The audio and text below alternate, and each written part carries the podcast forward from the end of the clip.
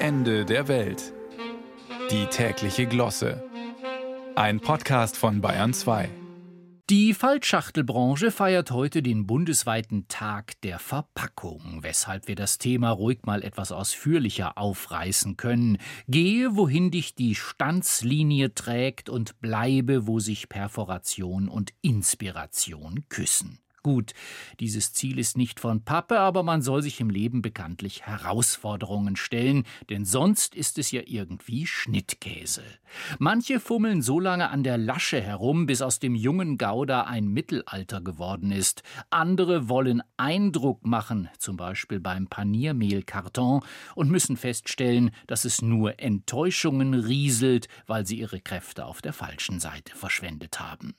Und es soll Aufschneider geben, die bei der Gegenüberstellung mit einem handelsüblichen Standbodenbeutel so unter Druckverschluss geraten, dass das Aroma genauso schnell verfliegt wie ihre Erwartungen. Ja, die Verpackungsbranche macht es uns wahrlich nicht leicht. Die meisten Verbraucher glauben angesichts eines Blisters, besser bekannt als Sichtverpackung, den vollen Durchblick zu haben, und wenn sie die Rasierklingen oder Batterien dann herausdrücken wollen, stellen sie schockiert fest, der Kampf hat gerade erst begonnen.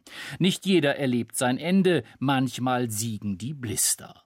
Vermutlich gibt es für die längst eine Hall of Fame, wo Ingenieure heimlich dem Polypropylen huldigen. Ja, die spirituelle Seite von Verpackungen wird oft übersehen. Meist ist es die, wo die Lesebrille nicht hinkommt. Da erwarten den Konsumenten nicht nur die Inhaltsstoffe, sondern auch die Gewichtsangabe, was den Philosophen Martin Heidegger bekanntlich zu seiner berühmten Frage anregte: Warum ist überhaupt Seiendes und nicht vielmehr nichts?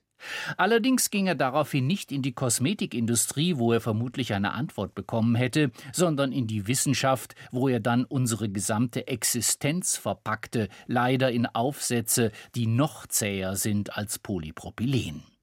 Mehr Erkenntnisgewinn verdanken wir diesbezüglich Christo und Jean-Claude, den beiden leider verstorbenen Künstlern, die mit ihren Verpackungen deutlich machten, dass der Inhalt erst dann seinen wahren Zauber entfalten kann, wenn er verborgen wird. Eine Kunstrichtung, zu deren wichtigsten Vertretern Markus Söder gezählt wird. Er arbeitet gerade an der Verhüllung seiner Erinnerungen und will sie heute im Untersuchungsausschuss des Bayerischen Landtags ausstellen. Der Andrang dürfte enorm sein. Wer weiß, vielleicht wird der Tag der Verpackung in Gemeinden mit überwiegend christlich-sozialer Bevölkerung sogar künftig arbeitsfrei. Natürlich versteht Söder sein Werk, wie Christo und Jean-Claude, als künstlerischen Prozess. Nicht die Verhüllung als solche ist maßgeblich, sondern der Weg dahin, der in diesem Fall direkt über die zweite S-Bahn-Stammstrecke in München führt. Mal sehen, ob sie bei der heutigen Vernissage unter den ganzen Aussagen noch zu erkennen ist und welchen Stoff Söder diesmal gewählt hat, Polypropylen oder Wahlkampfplakate.